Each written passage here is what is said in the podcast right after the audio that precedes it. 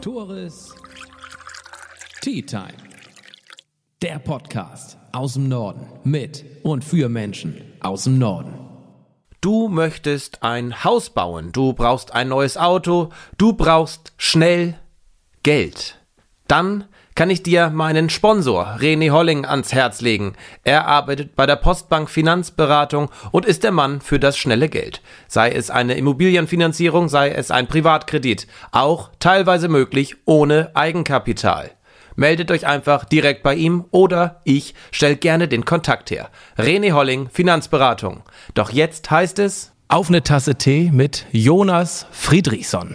Er betreibt nicht nur zwei Apotheken, sondern neuerdings auch zwei Corona-Testzentren. Und in einem befinden wir uns gerade, und zwar in der Hohlen Gasse, wo rund 700, 800 Leute am Tag getestet werden.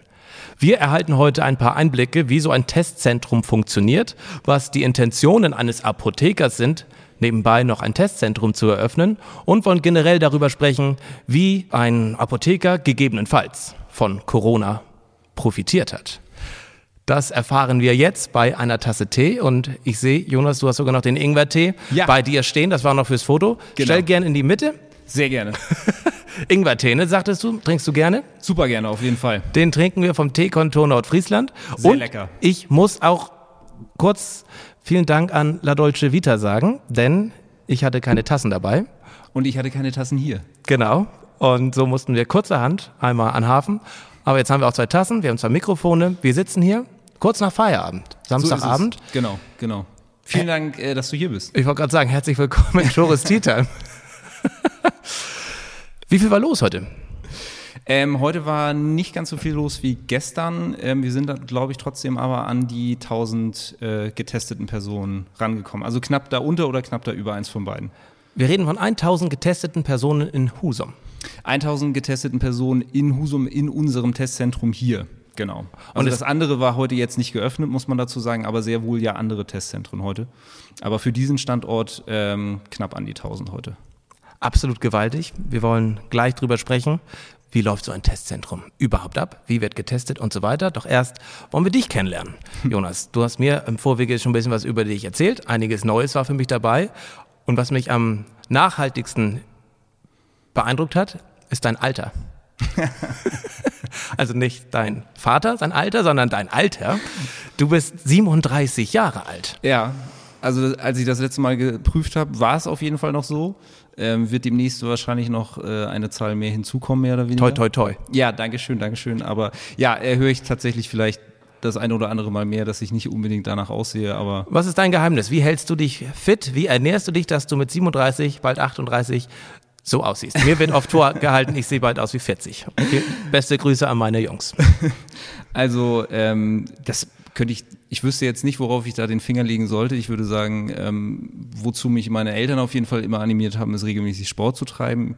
Äh, ich schwimme halt super gerne. Und ähm, vielleicht hat das Chlorwasser einfach in einer Art konservierenden Effekt. Das Chlorwasser? Man weiß es nicht. Gewagte These, aber Gewagte These, genau. Also- Ansonsten würde ich es einfach schlicht und ergreifend auf die guten Gene schieben. dann bist du tatsächlich eher im Chlorwasser unterwegs als im Salzwasser. Ja, ähm, auch da muss man natürlich heute wieder ähm, die Einschränkung machen, zurzeit natürlich nicht, äh, weil das ja leider Natürlich. zurzeit nicht geht. Aber grundsätzlich ähm, ziehe ich das Becken der Nordsee tatsächlich, auch wenn ich hier wohne, ähm, in der Regel immer vor. Ja, alles in Ordnung. Ja. Ich gehe leider viel zu selten in die Nordsee noch ins oder ins äh, Becken, aber naja, kann ja nur besser werden, ne? Man, ja. Ja. Wir können gerne zusammen mal schwimmen gehen, wenn du willst. Das war mein Ziel, Jonas. Du trainierst auch, ne? Also du ähm, trainierst auch Erwachsene beim genau, Schwimmen? genau. Also früher war ich selber Wettkampfschwimmer und äh, heutzutage ähm, äh, vor Corona habe ich ähm, mit Hilfe anderer Menschen auch, aber so ein bisschen die Erwachsenensparte im Schwimmverein in Husum geleitet oder war da mit bei, bestimmte Gruppen einfach zu trainieren. Ich habe mit äh, zwei Kollegen von mir auch so eine Erwachsenen-Anfängergruppe ähm, gebildet, weil für Kinder hast du sehr viel Angebot, aber für Erwachsene, die jetzt eben so ein bisschen mal das da reinschnuppern wollen, hast du eigentlich nichts. Und da wir regelmäßig sowieso immer von Bekannten und Freunden mal gefragt wurden, Mensch, kannst du mir mal irgendwie, können wir uns mal treffen, kannst du mir ein bisschen Schwimmen beibringen, haben wir dann irgendwann gesagt, Mensch, dann buchen wir dafür doch einfach mal ein paar Bahnen über den Verein. Und das wurde dann auch sehr, sehr stringent und sehr ähm, vermehrt angenommen, könnte man sagen. Angenommen wird offenbar auch sehr gut dein, Impfzent dein Testzentrum, denn ich sehe im Hintergrund stehen schon wieder zwei Ja? Herren, die offenbar nicht das Schild lesen können, dass ihr nur bis 19 Uhr aufhabt. Also entschuldigt das schon mal. Da, Also falls nochmal das eine oder andere Mal klopfen kommt, das sind dann jetzt. Ja, da geht's schon. Ich glaube, das hören die Mikros nicht, aber gut.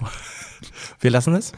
Ich würde sagen, in der Regel, also ich meine, In der Regel da gehen Sie nach einer Weile. Wenn, wenn Sie hartnäckig bleiben, dann gehen wir wieder hin und erklären Ihnen das nochmal. Ja, das ist Live-Fernsehen, ne? So ist Und das. jetzt kommt der Blick durch die Seite. Der Prüfende? Der Prüfende. Na, bewegen die sich wirklich nicht? Vielleicht sollen wir gleich einfach mal so ein großes Geschlossenbild irgendwie da. Ich glaube, das bringt auch nichts. Meinst du nicht? Nein. die kommen ist, wahrscheinlich äh, jetzt gerade auf die Idee. Es ist, ich meine, wir haben, es ist zwar 19.45 Uhr. Ja. Und offensichtlich kommen die Herrschaften jetzt auf die Idee, sich nochmal testen zu lassen. Ja, ja, ja. Ist das häufig der Fall, so dass wirklich kurz vor Toreschluss nochmal Leute kommen? Also ähm, da muss ich ganz ehrlich sagen, am faszinierendsten habe ich es gefunden, als wir, als ich ganz am Anfang, also ich habe ja mit dem Testen ähm, für äh, Bürger quasi schon im Februar angefangen, damals noch in Milstedt. Und da haben wir das nur mit Terminvergabe per ähm, per E-Mail gemacht. Und da war ich sehr fasziniert davon, um wie viel Uhr, also um wie viel Uhr du eine E-Mail bekommen hast. Das konnte, kann man dann ja natürlich im Posteingang sehen, dass da um Sonntag um 4 Uhr nachts dann jemand äh, nach einem Termin gefragt hat, so mehr oder weniger, wo man sich schon so gedacht hat, okay, alles klar. Und dann, also dann nicht irgendwie für die nächste Woche, sondern für Montag um 8. So, dass man natürlich auf jeden Fall genug Zeit hat, auch darauf zu reagieren oder es überhaupt zu buchen oder so. Da war ich schon sehr faszinierend. Fasziniert. Was? Ich spreche regelmäßig mit Testerinnen und Testern. Was hast du für einen Eindruck, wie sind die Getesteten drauf so? Sind die glücklich, dass sie getestet werden dürfen oder nicht? Weil ich höre häufig, dass sie auch wirklich schlecht drauf sind, wenn sie getestet werden. Ich meine, darauf, das wissen sie doch, dass sie getestet werden müssen, wenn sie nach Husum kommen. Ja, aber ich glaube, das ist so wie ähm, im Zweifel vielleicht kann man das so ein bisschen vergleichen mit einer Maut. Bei einer Maut weißt du grundsätzlich auch, dass du sie bezahlen musst. Ähm, Wenn es passiert, bist du aber trotzdem nicht glücklich. Sagen wir es mal so. Vor allen Dingen musst du bei der Maut zahlen. Ja, Hier musst du ja nicht zahlen, ja. Was finde ich auch immer mal wieder erwähnt werden kann. Es kostet ja nichts. Nein. Die Also Regelung den- ist den- ja mindestens einmal in der Woche darf So- man sich kostenlos testen lassen. So steht es in der Testverordnung, genau. Demnach dürfte man sich auch jeden Tag testen lassen. Das ist richtig, auf jeden Fall. Ähm, ja, ich denke, das ist dann eben auch so, weil man halt eben auch weiß, dass es natürlich jetzt per se nichts Angenehmes ist, egal wie, ähm, egal welche Art Test du benutzt, ist es in meinen Augen einfach nicht angenehm. Und äh, dann willst du es halt so schnell wie möglich hinter dich bringen. Und dann ist es, glaube ich, so ein bisschen, viele Leute assoziieren damit halt eben allgemein so ähm, die, die Gesundheitsbranche in, in, ähm, in Deutschland. Und ähm, so, ich sag mal, das, das hat, glaube ich, auch so ein bisschen immer den Nimbus von Wartezimmerarzt. Also ich, ich sehe auch selten glückliche Menschen im Wartezimmer im Arzt, weißt du, beim, beim Arzt sitzen. Das ist richtig. Vor allen Dingen wartet man da wirklich lange. Ja. Was man hier ja nicht tut. Nein, also wir, wir Im Regelfall. sind äh, stets äh, bemüht, äh, auf jeden Fall das so kurz wie möglich zu halten. Wir haben ja hier tatsächlich dann auch in äh, der Hohlen Gasse jetzt, glaube ich, schon drei oder viermal umgebaut, äh, um einfach den äh, immer größer werdenden, ähm, der immer größer werdenden Nachfrage einfach gerecht zu werden und auch die, die Prozesse letzten Endes zu optimieren. Denn man muss dazu natürlich auch ganz klar sagen, auch für uns war das hier natürlich absolutes Neuland. Also ich hatte zwar in Milstedt äh, ein Testzentrum, das war aber das war ein kleines Testzelt, da haben wir am Tag irgendwie so, äh, wenn das für uns ein guter Tag oder ein, was heißt ein guter, ein viel los war, dann waren es irgendwie so 80 Leute, die wir da an einem Tag getestet haben. Und du hast ja gerade eben selber gesagt, also, oder wir haben gerade eben drüber gesprochen, es sind dann hier auch gerne mal über 1000. Äh, das ist natürlich ein ganz anderer Beritt letzten Endes. Und da muss man natürlich eben gucken, dass man die Prozesse so optimal wie ähm, möglich hält, ähm, um technische Unwägbarkeiten auch schlicht und ergreifend auszugleichen. Ich muss mal eine Lanze fürs Testen brechen. Ich wurde gerade, und das habe ich ihm versprochen, dass ich sage, weil er es sehr gut gemacht hat, von Marc Schröder äh, getestet. Marc, sehr gut gemacht. Mega, sogar negativ getestet. Ausnahmsweise. So ist es. Und tatsächlich wurde ich jetzt das erste Mal nasal getestet. Okay. Ich habe sonst immer oral machen lassen. Okay. Rachenabstrich, weil ich dachte, es ist einfach viel zu unangenehm. Mhm. Im Vergleich ist das Rach, der Rachentest deutlich unangenehmer. Okay. In, in meinem Ja. Ermessen. Das, Ja. Der nasale Test war relativ angenehm. Mhm. Vorsichtig, war eine längere Zeit zwar drin, aber nicht weit. Zwei Zentimeter heißt es, glaube ich. Ne? Ja, zweieinhalb Zentimeter. Dieser berühmte Zoll, mehr oder weniger. Das steht meistens in den äh, Anleitungen drinne. Was, wie kann man sich denn hier denn testen lassen? Ich glaube, hier besteht gar nicht die Möglichkeit, einen Rachenabstrich machen zu lassen, ne? Äh, nee, also Warum nicht? Weil es ist ja auch unterschiedlich. In anderen Testzentren ist das durchaus möglich. Absolut, auf jeden Fall. Ähm, das hat mehrere Gründe. Ähm, also zu, zum allerüberwiegenden Anteil machen wir hier vorderen Nasenabschnitt. Ähm, darauf haben wir uns einfach äh, eingeschossen und das aus mehreren Gründen. Ähm, zum einen, weil es ähm, vom Verhältnis hintere Nase, vordere Nase einfach angenehmer ist, das auf jeden Fall. Ähm, ich bin kein Freund von dem Rachenabstrich und das schlicht und ergreifend aus einem Grund und zwar ähm, weil, und das ist eine persönliche Erfahrung, die ich selber gemacht habe, als ich am Anfang auch geschult wurde ins äh, Testen, dass es nicht selten vorkommt, dass man, äh, wenn man mit diesem Stäbchen in den Rachen reingeht, die Probe nimmt und dann rausgeht, dass man ähm, die Zähne streift oder noch schlimmer die Zunge. Und in dem Moment, wo du das tust, streifst du einen sehr, sehr großen Teil der Probe, die du gerade genommen hast, im Mundraum wieder ab. Und das macht die Probe im Zweifel unaussagekräftiger. Und deswegen ist mir persönlich immer ein ordnungsgemäßer Abstrich im Nasenraum lieber als ein, ähm, ja, ein, ein nicht gut ausgeführter Abstrich im Rachenraum. Das ist einfach äh, mehr oder weniger aus meiner Sicht der medizinische Hauptgrund für mich eben gewesen zu sagen, okay, wenn dann eben Nase. Ähm, wenn es medizinisch indiziert ist, machen wir dann auch Spucktests. Also wenn wir einen Hämophilen haben, bei dem es schnell zu Blutungssituationen kommen kann.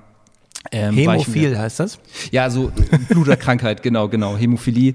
Ähm, wenn du eine Blutungsgerinnungsstörung hast, ähm, dann ähm, muss man dabei natürlich berücksichtigen, dass gerade in der Nase Gefäße sehr nah an der ähm, Oberfläche entlang laufen und wenn du die verletzt, kann es eben sehr schnell eben problematisch werden. Und für solche Fälle, äh, für medizinische Indikationen, haben wir dann letzten Endes auch eben Spucktests vorrätig. Ich benutze die so wenig wie möglich auch einfach deswegen, weil die meistens irgendwie so ein bisschen so eine Schweinerei sind. Das ist halt eben nicht angenehm, damit umzugehen und ähm, es dauert schlicht und ergreifend auch lange. Also wesentlich länger, ähm, wenn man es auf die Sekunde oder Minute runterbricht, als ein Abstrichtest. Und ähm, wir waren gerade bei dem Thema, wir wollen es hier so optimal wie möglich haben, damit jeder sich auch aus dem Risikoschutz so wenig wie möglich und so kurz wie möglich hier drin aufhält. Ähm, und deswegen, ja, nehmen wir eben überwiegend den vorderen Nasenabschnitt. Wie ist denn der Ablauf? Wenn man hier reinkommt, dann meldet man sich an. Man hat sich idealerweise vorher schon registriert. Auf ähm, husumschnelltest.de hat man die Möglichkeit, eben sich bei unserer Software zu registrieren, ähm, da dann eben diese ganzen notwendigen Einwilligungserklärungen ähm, durchführen, durchzuführen. Dadurch erstellt man dann eben in dieser Software einen QR-Code. Und mit dem geht man hier letzten Endes hin. Und wenn ich den schon auf meinem Smartphone habe, dann muss ich bei uns bei der Anmeldung eigentlich gar nichts mehr machen, sondern kann mich direkt in eine Warteschlange stellen, weil mit diesem QR-Code, der wird dann letzten Endes mit einem zweiten QR-Code verknüpft, der auf der Testkassette sich befindet. Und damit weiß ich, welcher Test zu welcher Person gehört. Und dann haben wir in den Testkabinen, ähm, die wir hier benutzen, ähm, Tablets, ähm, mit denen ich dann regelmäßig checken kann, okay, wie weit ist welcher Test? Ist der negativ? Alles klar, bestätige ich das? Dann bekommt der Kunde eine E-Mail, ihre, ihr Ergebnis ist da und kann, der Kunde kann dann eben im Nachlauf ähm, circa Viertelstunde, 20 Minuten nach Probenentnahme äh, sein Ergebnis halt eben abrufen. Was passiert? Ich hatte ja angesprochen, ich war negativ. Was wäre gewesen? Nur für dieses Testzentrum, wenn ich positiv gewesen wäre. Klar, wir würden jetzt nicht hier sitzen, nehme ich an. Auf jeden Fall. Was passiert bei einem Positivfall? Ja, wobei, das würde ich fast sogar ein bisschen einschränken. Ich meine, du bist heute relativ spät gekommen, aber das ist ja ganz wichtig. Ähm, das ist auch wesentlicher Teil äh, der Schulung, äh, meiner Schulung, die ich eben mit jedem Mitarbeiter natürlich durchgeführt habe oder durchführe. Ähm, den, äh, den Ablauf, wenn eben positiver Fall ist. Und als allererstes natürlich Ruhe bewahren. Und für den Mitarbeiter selber ist es als allererstes ganz wichtig, eigene Schutzausrüstung kontrollieren. Denn wenn, das, das sage ich auch jedem äh, meiner Mitarbeiter ganz am Anfang der Schulung, Selbstschutz ist wie bei einer Führerscheinprüfung. Selbstschutz gilt immer vor Fremdschutz. Und solange ich nicht sichergestellt habe, dass meine eigene Schutzausrüstung funktioniert und intakt ist, ähm, kann ich nichts anderes machen, kann ich niemandem anderen helfen. So, und das bedeutet, ähm, wenn dieserjenige dann eben ähm, einen Test hat, der positiv ausschlägt, dann wird über die Software der äh, Kunde dementsprechend informiert Dazu muss das aber natürlich erstmal aktiv ähm, abrufen, das Ergebnis. Damit diese Zeit aber möglichst kurz ist, ähm, haben wir uns es zur Gewohnheit gemacht oder einen Ablauf gestrickt, dass wir dann proaktiv auch den Kunden kontaktieren. In der Regel ist der ja nicht mehr hier in der Nähe, weil die über die Software kannst du ja einmal den Abstrich nehmen und dann los, weitergehen. Ähm, und äh, deswegen haben wir halt eben immer ähm, E-Mail-Adresse und ähm, die äh, Mobilfunknummer im Idealfall, kontaktieren dann eben den Kunden und klären den eben über den Sachverhalt auf. Ähm, was dann nämlich passieren muss, ähm, dieser Patient oder beziehungsweise dieser zu Testende oder Getestete, oder der muss. Kunde, wie du auch so schön sagst. Oder Kunde, genau. Ähm, dieser Kunde muss dann sich äh, so schnell wie möglich eben unverzüglich in Quarantäne begeben und dort darauf warten, dass das Gesundheitsamt sich bei ihm meldet, ähm, weil dann der nächste Ablauf immer der ist, dass ein PCR-Test ähm, den Schnelltest bestätigen oder negieren muss. Denn das ist eben was, hatte ich ja auch im Vorgespräch schon erklärt, diese Schnelltests sind immer nur ein Hinweis auf einen Sachstand. Also dieser positive, ähm, dieses positive Testergebnis ist kein Befund und keine Diagnose. Das darf es auch nicht sein. Ja. Das dürfen in Deutschland nur Ärzte. Und deswegen findest du beispielsweise auch in jedem Schwangerschaftstest, den du in Drogeriemarkt oder Apotheke kaufst, ähm, steht immer drinne, wenn das positiv ist, muss das von einem, Schwang ähm, von einem Schwangerschaftsarzt, vom Frauenarzt noch bestätigt werden. Sehr gut.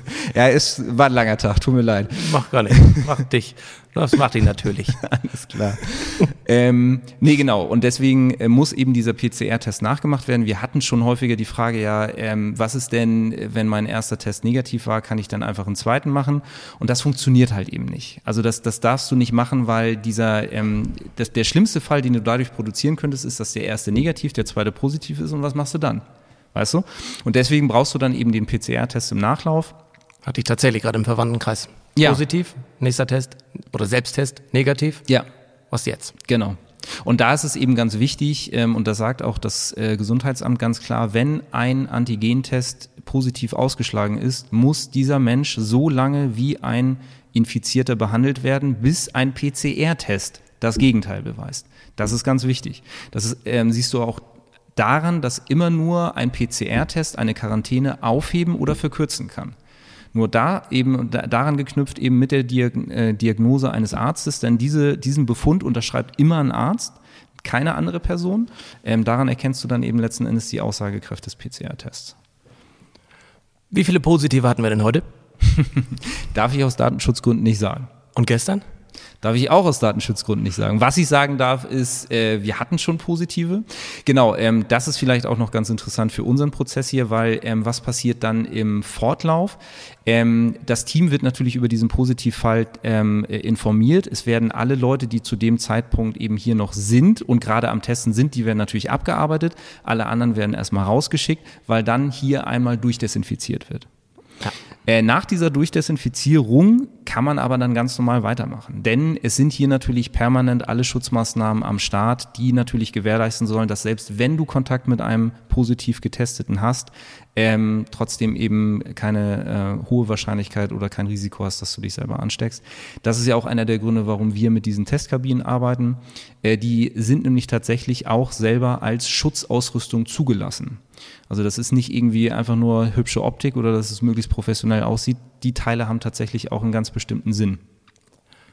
Das hatte ich in einem anderen Podcast schon mal ähm, erklärt, wenn ein Touri sich hier testen lässt und er stellt sich heraus, dass er Corona-positiv ist, fließt das ja nicht in unsere Nordfriesland-Statistik mit ein. Genau. Das ist richtig, ne? Ja, genau. Kann das wird immer auf den Heimatort bezogen. Kannst du da mal so sagen, wie viele Touristen, wenn wir die Zahl 1000 nehmen, 1000 Getestete, wie viele Touristen sind da äh, bei, wie viele Einheimische? Also wir sind ja hier ähm, Ende April mit dem Testzentrum an den Start gegangen. Am Anfang war es sehr ruhig und da hat sich ähm, das tatsächlich. Nach ähm, Beginn der Modellregion wird es wahrscheinlich mehr, ne? Zum wollte ich gerade sagen, genau, genau. Am Anfang war das so ein bisschen so 50-50, könnte man am weitesten ja. Sinne sagen, oder eben dann teilweise auch nur komplett Einheimische.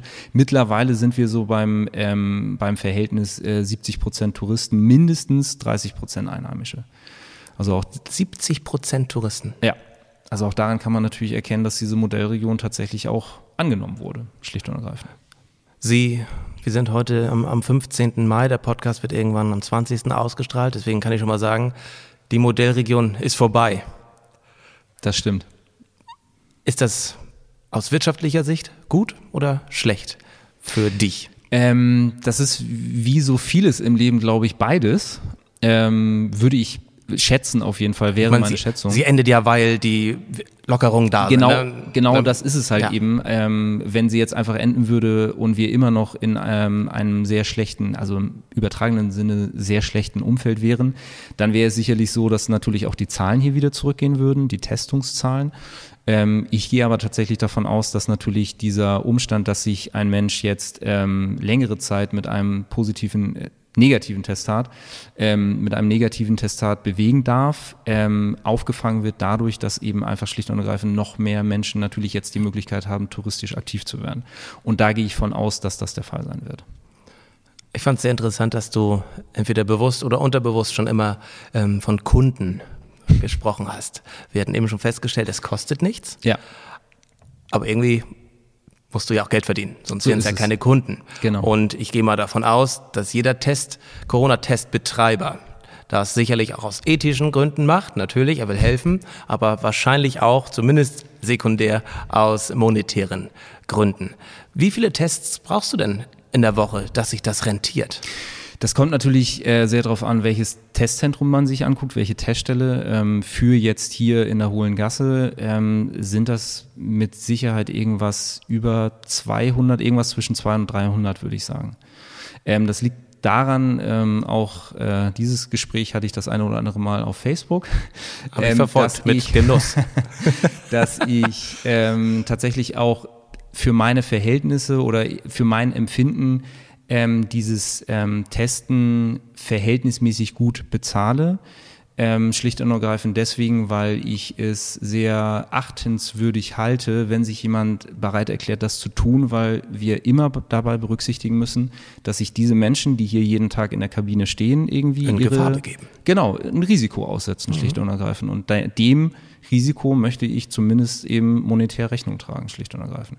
Und deswegen, ja, sind es, würde ich sagen, irgendwas zwischen 200 und 300 auf jeden Fall. Und wie verdient man damit letztendlich Geld? Was, wie wird das gerechnet? Du machst 300 Tests am Tag und Genau. du kannst die einreichen? Oder? Äh, äh, ge- Also Ja. so einfach ist es tatsächlich. Also ähm, das sind ja diese Bürgertests über die Corona-Testverordnung und ähm, das ist eine Bundesverordnung. Das heißt, letzten Endes kommt das Geld vom Bund. Ähm, abrechnen tue ich mit der Kassenärztlichen Vereinigung in Schleswig-Holstein. Ähm, die sammeln das quasi und geben das aber dann an den Bund weiter. Also die sind ein durchlaufender ähm, ja, äh, Posten, der das einfach nur verwaltet, mehr oder weniger. Und ähm, ja, da äh, bekomme ich dann letzten Endes eben das Geld vom Bund. Ähm, die Testverordnung sagt auch ganz klar, wie viel das ist. Deswegen habe ich auch per se oder persönlich kein Problem, das eben zu beziffern. Das sind 12 Euro, die ich pro Abstrich bekomme. Ein Arzt würde 15 Euro bekommen. Ähm, als Nichtarzt, also da ist es egal, ob du Apotheker bist oder sonst irgendwer, denn das wissen auch, glaube ich, nicht alle. Theoretisch könnte jeder sich die Befähigung aneignen, ein Testzentrum zu betreiben und das Wenn man sich die machen. Testcenter hier anguckt, dann wissen das viele. Genau. Aber ich meine, auf der anderen Seite kann ich es eben, äh, muss ich auch ganz klar sagen, kann ich das bei vielen auch da verstehen, ähm, wenn die sagen, okay, ich habe, ähm, weil ich aus der Gastro oder Hotellerie oder Tourismus insgesamt komme, ich habe gerade unfassbar viel ähm, Personal, das ich gerade nicht in Beschäftigung bekomme und ich habe keinen Umsatz. Und jetzt bietet sich mir die Möglichkeit, eine ähm, sinnvolle Aufgabe, einer sinnvollen Aufgabe nachzugehen und damit Geld zu verdienen. Warum sollte man das nicht machen? Oder warum sollte man es nicht zumindest erwägen, sagen wir es so?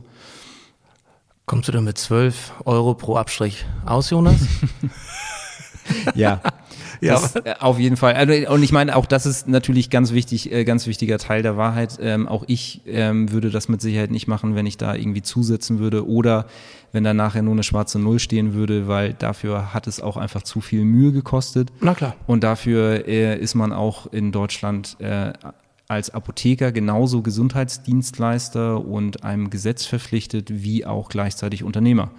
Und das ist sicherlich auch, also das war bei mir definitiv auch eine unternehmerische Entscheidung, auf jeden Fall. Und die muss man halt auch erstmal treffen. Ja, Das ähm, konnte man ja, oder das habe ich ja in einem äh, Zeitungsartikel unlängst ja auch schon geschildert, dass man vielleicht auch dabei berücksichtigen sollte, ähm, dass man natürlich auch ein äh, unternehmerisches Risiko trägt, ne? weil man mit nicht wenig Geld in Vorleistung geht erstmal. Stell mal vor, die Modellregion schlägt fehl Ganz und genau. ihr müsst, hier kommen keine Leute mehr. Ja.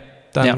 ist ärgerlich. Äh, und das sah ja Ende April eine ganze Zeit lang, also was heißt eine ganze Zeit lang? Ja, die Zahlen paar, wieder hoch. Genau, ein paar Tage lang kurz gingen die Zahlen 50 wieder wieder. hoch. Und ähm, da habe ich mich mit meinem Team sehr intensiv darüber ausgetauscht, was wir machen, wenn wir äh, dann nicht an den Start gehen können, weil zu dem Zeitpunkt waren die Leute schon eingestellt, war das Material schon besorgt, war hier mehr oder weniger schon alles aufgebaut. Und ja, dass es jetzt natürlich anders kommt, damit habe ich natürlich gerechnet, sonst hätte ich es natürlich auch nicht gemacht. Aber ähm, das ist natürlich, wie gesagt, immer das, auch das unternehmerische Risiko, was dahinter steckt. Du sprachst von deinen Mitarbeiterinnen, Mitarbeitern, wie, wie gut du sie bezahlst. Und das ist ja auch bekannt, ist ja auch alles richtig. Wie viele hast du denn in den Testzentren? Ich sag Testzentren, hatte ich auch am Eingang gesagt. Genau. Du hast ja einmal hier in der Hohen Gasse, das ganz große, und im Theodor Schäfer Berufsbildungswerk, TSBW, noch eins, ne? Genau, genau. Das ist ähm, ein bisschen kleiner als das hier. Also ich würde sagen, so eher die Hälfte. Ähm, Ist das auch für äh, einheimische Touristen oder nur für ähm, TSBW-Angestellte? Also ähm, es ist deswegen entstanden, weil das TSBW ähm, mich und meinen dortigen Partner ähm, gefragt haben, ob wir es dort eröffnen können, ähm, weil die gerne für ähm, ihre ähm, Mitarbeiter, aber auch für ihre Auszubildenden gerne etwas in der Nähe ähm, haben wollten was ähm, für mich sofort Sinn ergeben hat, weil ähm, wir ja immer, wenn wir über das TSBW sprechen, immer über meistens über Beeinträchtigte, also jetzt nicht bei den Mitarbeitern, aber natürlich bei den Ja. Auszubildenden, ähm, über Beeinträchtigte ähm, sprechen und da kann ich verstehen, dass die eben irgendwas haben wollten, was bei denen äh, in unmittelbarer Nähe oder idealerweise auf dem Gelände stattfindet. Es ist aber eine äh, absolut öffentliche Teststelle, da kann jeder hingehen. Also wir haben da tatsächlich auch eben ganz normale Zivilisten, sag ich mal. Ähm, der ähm, absolut überwiegende Anteil dort sind aber eben, Mhm. die sind mit dem TSBW assoziiert auf jeden Fall. Ähm, Mitarbeiter, ich, ich habe mal versucht durchzuzählen, aber ähm, du kommst gar nicht hinterher mit dem Zählen, ne? irgendwas zwischen Also nicht mit dem 20 Geld zählen, sondern mit dem Mitarbeiter zählen. so ist es. Äh, vielleicht auch beides, man weiß es nicht. Nein.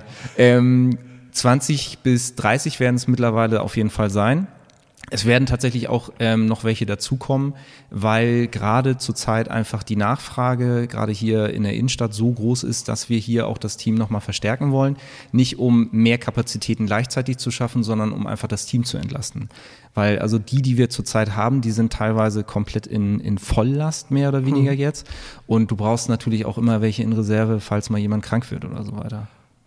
Und was ich echt beeindruckend oder schön finde, hier hast du von bis. Alt, jung, Mann, Frau. Absolut, definitiv. Also wir haben äh, ähm, junge Schüler in dem Sinne. Ich meine, volljährig sind sie, da lege ich einfach selber Wert drauf. Man könnte theoretisch auch Minderjährige äh, anstellen dafür, ähm, halte ich aber nicht für zweckmäßig.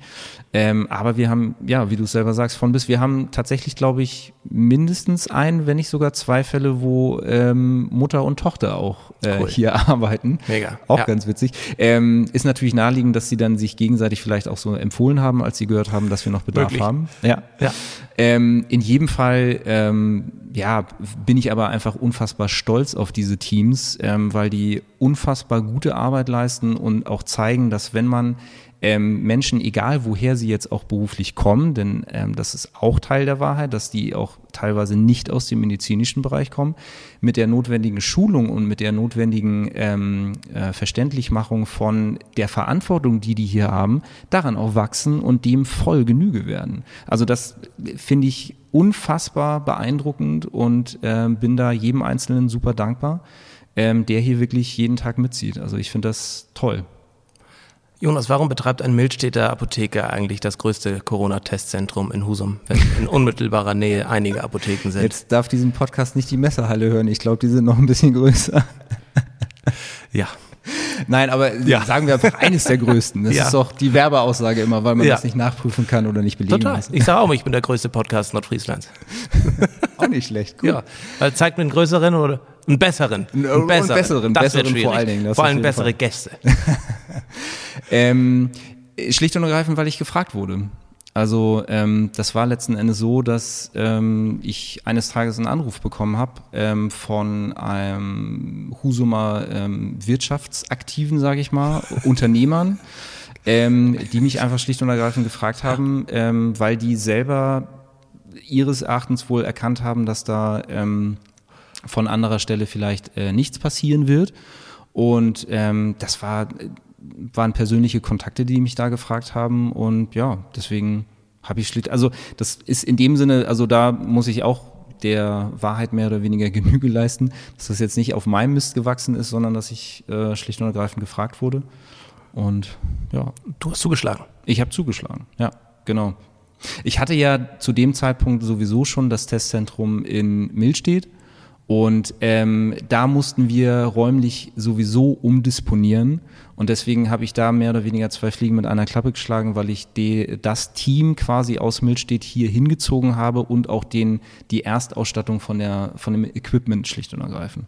Und so konnten wir das dann eben auch bewerkstelligen, dass wir in meines Erachtens sehr kurzer Zeit, ich glaube, das waren zehn Tage sind da vergangen, nach Entschlussfassung hier ähm, auch starten konnten. Gebäude, in dem wir uns befinden, steht ja auch schon eine längere Zeit frei. Ja. Jetzt hat es eine sinnvolle Beschäftigung gefunden. Finde ich auch, auf jeden Fall. Wie lange ist denn der Mietvertrag oder Pachtvertrag? Äh, der ist jetzt äh, bis Ende des Jahres. Denn, also ich gehe auch ehrlich gesagt nicht davon aus, dass über das äh, Jahresende hinaus da ähm, noch Bedarf sein wird. Vor allen Dingen hoffe ich das auf jeden Fall. Spannend. Findest du, glaubst du nicht? Glaubst du nicht, dass das Testen irgendwann vielleicht sogar zum Alltag gehört? Nee. Also, also so jetzt spontan so aus der Hüfte geschossen würde ich sagen, nein. Ich glaube, wenn wir ähm, endlich mit dem Impfen da sind, wo wir sein wollen, ähm, dann glaube ich, wird sich äh, ein Großteil von diesen Tests ähm, erübrigt haben. Ich könnte mir vorstellen, dass vielleicht dann bei bestimmten Großveranstaltungen, also sehr, sehr großen Veranstaltungen, vielleicht eben noch eine gewisse Pflicht für ein, ein Testat irgendwie stattfinden wird. Aber das, was wir jetzt so haben, ähm, das glaube ich, wird es so dann nicht mehr geben. Also Apropos Impfen, sind deine Mitarbeiter geimpft? Ist ja eigentlich ja angebracht, ne? Auf jeden Fall. Ähm, das können sie auch schon relativ lange, weil jeder, der testet, automatisch in der Prioritätsgruppe 2 ist. Das heißt, die, die jetzt eigentlich schon die ganze Zeit geimpft werden konnten. Und ähm, sollen. Genau, also ich glaube, nahezu alle haben auf jeden Fall schon die Erstimpfung. Okay. Ähm, bei der zweiten ist das ja immer so eine Sache, wann kommt der Impfstoff nach und so weiter. Aber ich glaube, nahezu alle haben auf jeden Fall jetzt schon mal die Erstimpfung. Ähm, manche ähm, auch schon die zweite. Ähm, das ist natürlich auch was, was ich sehr proaktiv befürworte, sagen wir es mal so, um auch da einfach das Risiko so minimal wie möglich zu halten. Welchen Impfstoff hast du bekommen? Äh, ich habe tatsächlich noch gar keinen bekommen. Ach. ja. Ähm, ich bin da zurzeit auch sehr hinterher. Ich muss aber ganz ehrlich auch sagen, dass ich lange Zeit mich äh, hinten angestellt habe, weil ich ähm, selber das Privileg habe und auch die Konsequenz vielleicht habe, mich seit Februar jeden Tag selber zu testen. Also das ist mehr oder weniger das Erste, was ich jeden Morgen nach dem Aufstehen mache. Auch schön. Und ja, mittlerweile ist das wie ja. Zähneputzen mehr oder weniger. Ähm, und deswegen äh, war es bei mir so ähm, lange von der Verhältnismäßigkeit, dass ich gesagt habe, okay, wenn da dann mal eine Impfdosis ähm, über ist, dann kann das jemand benutzen, der vielleicht diese Möglichkeit einfach nicht hat. Für mich selber ist es eben so, also ich schätze mich selber als verhältnismäßig verantwortungsbewusst ein, dass ich jetzt nicht sonderlich viele soziale Kontakte pflege und auf der anderen Seite halt eben dieses äh, sehr regelmäßige Testen mache, wodurch ich für mein Empfinden oder für meine Risikoeinschätzung ähm, ausreichend Maßnahmen ergriffen habe, um da eben auch auf die Impfung ein bisschen zu warten. Jetzt seit äh, so zwei Wochen würde ich sagen, bin ich da hinterher. Ähm, äh, seit zwei Wochen ist es aber auch ziemlich schwierig, an einen Impftermin zu kommen. Meine Erfahrung auf jeden Fall. Ich drücke die Daumen, dass es bald nachgeholt Dankeschön, werden Dankeschön. kann. Vielleicht hört das ja irgendein Arzt, der noch eine Impfdosis über hat oder so. Also bevor sie weggeschmissen werden, finde Ganz ich, genau. sollte Auf jeder geimpft Fall. werden dürfen, der Absolut. möchte. Definitiv. Ja. ja. Ja, dann haben wir, glaube ich, ausführlich über das Impfzentrum, wollte ich gerade sagen, über das Testzentrum gesprochen. Normalerweise gehen meine Podcasts 30 bis 40 Minuten. Wir sind bei 35 Minuten angelangt. Oh, wow. Ich habe groß angekündigt, dass wir über ähm, das Apothekerdasein sprechen und dich persönlich kennenlernen wollen. Das werden wir auch. Deshalb, Jonas, du betreibst zwei Testzentren, aber auch ähm, zwei Apotheken Ja. mit 37. Äh, wie kommt das? Ähm, ich würde sagen, äh, klassische Antwort Familienkrankheit. Ähm, meine Eltern sind beides Apotheker. Meine eine Tante ist Apothekerin. Mein äh, einer Cousin ist Apotheker. Wir haben auch noch ein paar Ärzte mit in der Familie. Also wir sind sehr gesundheitssektoraffin. Und äh, ja, klar, ganz klar meine Eltern. Also ich hatte schon immer ähm, eine sehr hohe Affinität äh, Chemie gegenüber. Habe natürlich auch so das Apothekendasein von klein auf mit äh, kennengelernt. Ähm, wir wohnen oder mein Elternhaus ist auch äh, Steinwurf von der Apotheke entfernt. Also meine Jugend hat sich auch der oder Kindheit hat sich sehr viel dort abgespielt. Und ähm, da sich meine lieben Geschwisterleins ähm, zunehmend äh, im Laufe der Zeit ähm, dagegen entschieden haben, äh, den elterlichen Betrieb zu übernehmen, was bei mir dann irgendwann so, dass ich mir selber ernsthaft diese Frage gestellt habe. Hast du dich geopfert? ja, könnte man so sagen, genau. Sehr ehrenhaft von mir. Absolut. Selbst, selbstlos ist, glaube ich, ein absolutes Attribut von dir, wenn ich, wenn ich das so raushöre. Absolut. Nur, durch und durch. Nein, ähm, so im Laufe des Studiums hat sich dann rauskristallisiert, also das dass ich Pharmazie studieren will, das war für mich relativ schnell klar. Was ich dann aber mit dem Pharmaziestudium anfangen will, ähm, denn damit kannst du auch viele, ganz viele andere schöne Sachen machen. Zum Beispiel? Fällt mir ähm, wenig ein. Äh, beispielsweise in die Forschung gehen, was mhm. ich äh, sehr spannend finde, ja. oder vor allen Dingen auch, was ja zunehmend ist, in Krankenhausapotheken. Und dort die ähm, Medikationstherapie äh, auf Station mit den Ärzten besprechen. Das ist ja da erlebt ja ähm, der Apotheker gerade so, so, so einen Wandel im Rollenbild, wenn man so will, dass da so, so amerikanische Vorbilder jetzt äh, nach Deutschland kommen oder teilweise sind sie schon sehr lange da, aber es nimmt gerade nochmal eine neue Dynamik an, ähm, dass da ähm, Stellen geschaffen werden, die auch wirklich mit sehr ähm, einem hohen Niveau an Pharmazie zusammenhängen, weswegen die auch sehr begehrt sind. Mhm. Genau. Aber bei mir war es dann eben letzten Endes so, dass ich im Laufe des Studiums einfach ähm, festgestellt habe, dass mir gerade auf der einen Seite so Zahlen Spaß bringen und auf der anderen Seite Pharmazie und deswegen hatte sich das natürlich naja, und äh, ich wollte tatsächlich dann irgendwann auch doch ganz gerne wieder hier in Norden. Irgendwie ist man dann doch so ein ist so. Nordlicht. ich weiß, immer großes Thema in meinen Podcasts. Ja. Und was zeichnet Nordfriesland aus, ganz kurz? Ich würde definitiv sagen, die Menschen und das Meer. Also das fasst es, glaube ich, also für mich das Meer auf jeden Fall. Fall. Ja, das Meer auf jeden Fall, das ist sehr offensichtlich. Und ja. bei den Menschen ist es halt eben auch so. Also ich ja. finde, dass ähm, wenn man mit vielen anderen äh, Menschen in Deutschland schon in Kontakt gekommen ist, dann äh, ist es immer was Besonderes, mit einem Nordfriesen zu sprechen. Darf ich jetzt mal ganz unreflektiert einfach so sagen. Absolut. Und da hinten gucken wieder ja. einige ähm, jetzt gerade weitergelaufen, die garantiert keine Nordfriesen waren, aber gut. was ist das? Was machen die da? Aber wir brauchen sie. Ja. Wir brauchen die. Auf jeden Fall. Sonst würdest du hier nicht sitzen, klar, aber sonst würde ganz viel hier nicht passieren. Also auch wenn sie. Absolut. Auch wenn sie nervig sind. Wir brauchen sie. Das nützt nichts. Definitiv. 12 Euro pro Abstrich gibt es für eine Apotheker. Ja. 6 Euro gab es pro Maske, die ja. ihr rausgegeben habt. Seid ihr die ganz großen Profiteure von Corona? Die Apotheker? Ja. Ähm, da antworte ich jetzt ganz ähm, diplomatisch drauf, das kann man auch gar nicht sagen denn die Pandemie ist ja noch nicht vorbei. Okay, dann 15. Mai 2021. Bislang von Corona profitiert? Ähm, dann würde ich äh, insgesamt sagen ja und nein. Auch ist ja das. auch kein Vorwurf. Ich meine, du hast dir das nicht ausgesucht. ähm, nein, ähm, aber um da äh, genauer drauf einzugehen, also ich finde, das ist auch wieder so eine, ähm, auch eine Frage, die man nicht einfach beantworten kann. Ähm, was man definitiv sagen kann, ist, ähm, du hast es gerade eben angesprochen mit den Masken. Ähm, ich weiß gar nicht, am Anfang waren es, glaube ich, wirklich sechs Euro. Das wurde dann ja irgendwann auch nochmal zusammengekürzt und so. Ähm, war dann immer noch sehr, sehr viel. Und das muss man ganz klar so sagen. Da haben wir für ähm, eine Aufgabe, die ähm, ja sehr aufwendig gewesen ist und sehr viele Nerven gekostet hat. Weshalb? Was war da aufwendig nervig? Ähm, weil wir am Anfang mussten wir ja Ende 2020, ja. genau, Ende, oh Gott, Ende 2020 mussten wir ja. Ähm, Oder wusstest du Ende 2019 schon was kam? nee, nee, das dann doch nicht. Nee, nee, alles gut.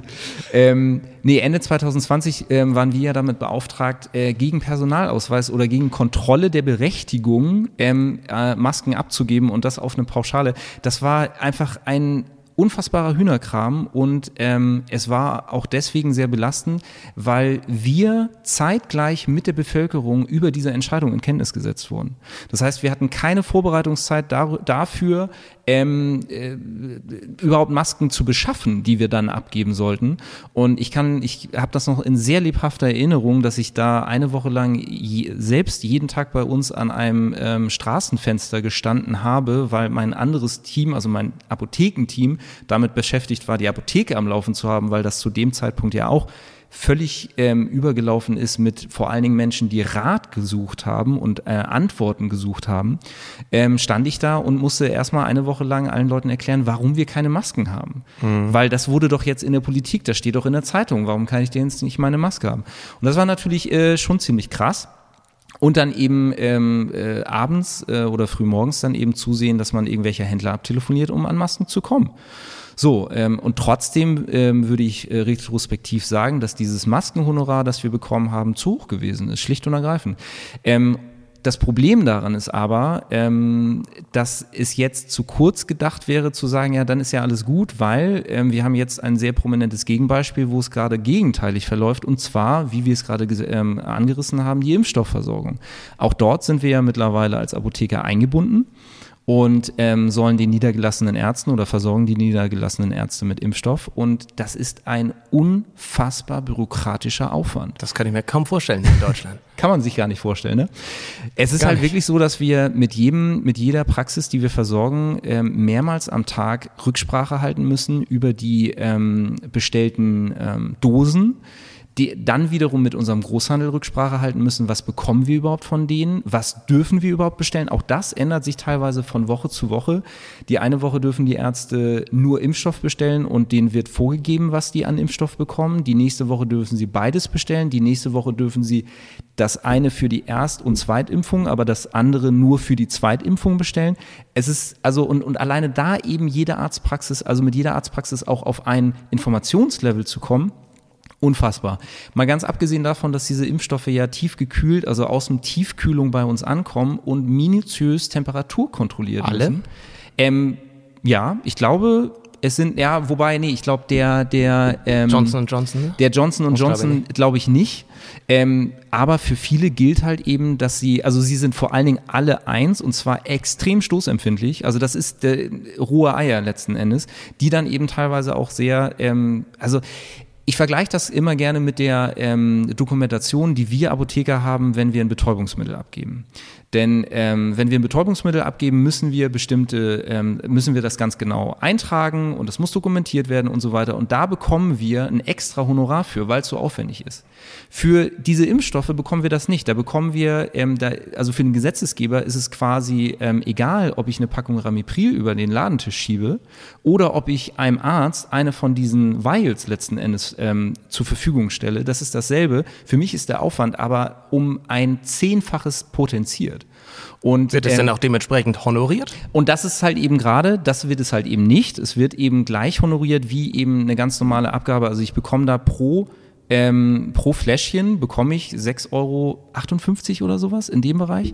Ist für Außenstehende sicherlich nicht ganz greifbar, wie, ob das nun viel oder wenig ist. Ähm. Genau, also ähm, ich sag mal so, ähm, ohne jetzt, also ich müsste hier wahrscheinlich jetzt irgendwie den kompletten Prozess einmal von A nach B durchgehen, damit man erkennen kann, dass es unfassbar wenig ist. Ähm, aber es ist halt eben letzten Endes, also der, Punkt, auf den ich hinaus will, ist, dass es eine politische Entscheidung ist.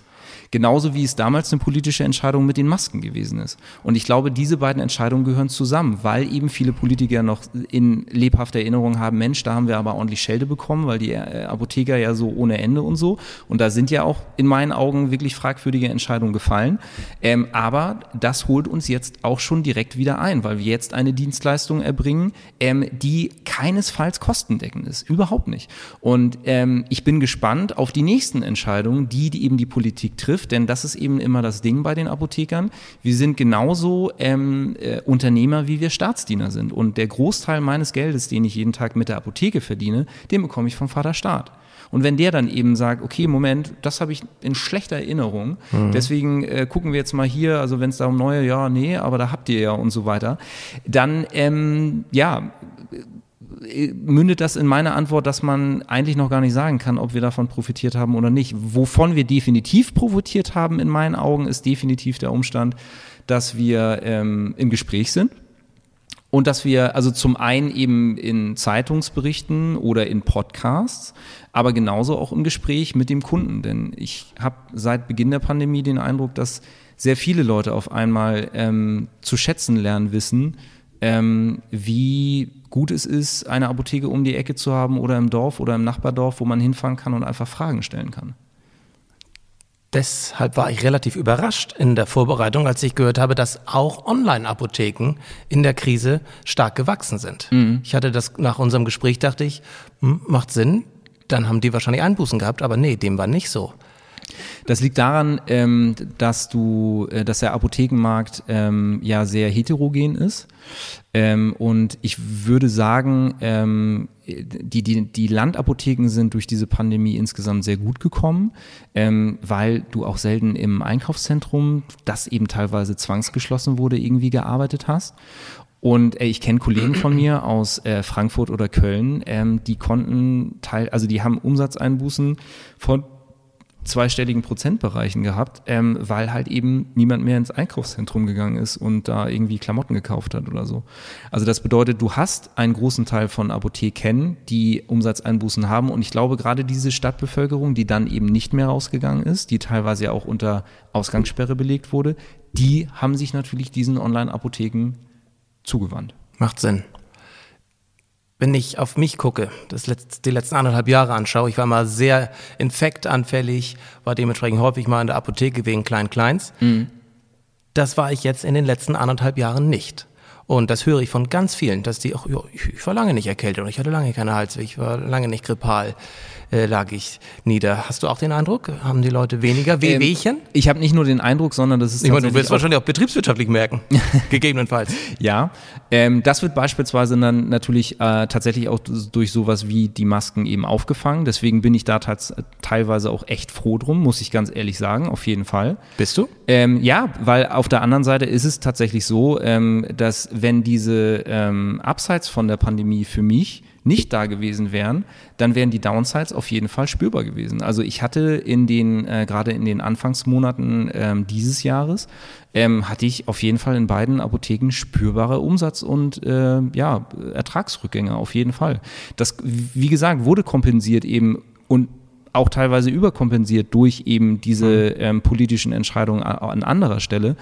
Aber ähm, es ist so genau, also dein Gefühl gibt dir da genau recht, das ist auch erwiesen, dass ähm, gerade diese Infektionskrankheiten mehr oder weniger gar nicht stattgefunden haben. Und das mit äh, sehr hoher Wahrscheinlichkeit deswegen, weil eben anders ähm, mit Hygiene umgegangen wird, anders eben zusammengekommen wird und sich anders geschützt wird. Ähm, da leiden natürlich vor allen Dingen die Arzneimittelhersteller rund, drunter, die sich genau auf dieses Geschäft fokussiert haben. Also da kenne ich Firmen, die auch 70 Prozent Umsatzrückgänge haben und deren Hauptgeschäft mehr oder weniger im Jahr komplett weggebrochen ist, und zwar das Erkältungsgeschäft.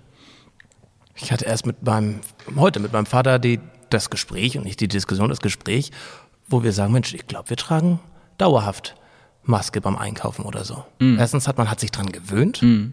Und man fühlt sich einfach sicherer, in gewisser Weise schon einfach. Mhm. Naja, glaubst du, das hat, kann Bestand haben?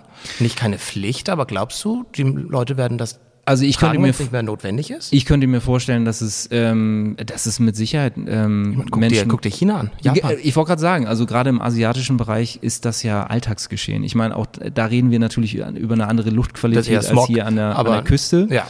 Aber trotzdem ähm, mag das natürlich dazu führen, dass ähm, manche Menschen das dauerhaft ähm, aufrechterhalten wollen. Letzten Endes ähm, ist es vielleicht einfach gut, sich in Erinnerung zu behalten, dass wenn man äh, auf einen gewissen Hygienestandard ähm, äh, achtet und das jetzt gar nicht zu extrem gesagt, dass man aber trotzdem sich und seinen Lieben die eine oder andere Infektion ersparen kann, schlicht und ergreifend. Und das muss ja dann nicht mal was Dramatisches sein, sondern einfach was Unangenehmes. Und also wenn es dafür, äh, wenn es vielleicht zumindest dafür gut gewesen ist, dann ist es zumindest für irgendwas gut gewesen. Im weitesten Sinne. Ja.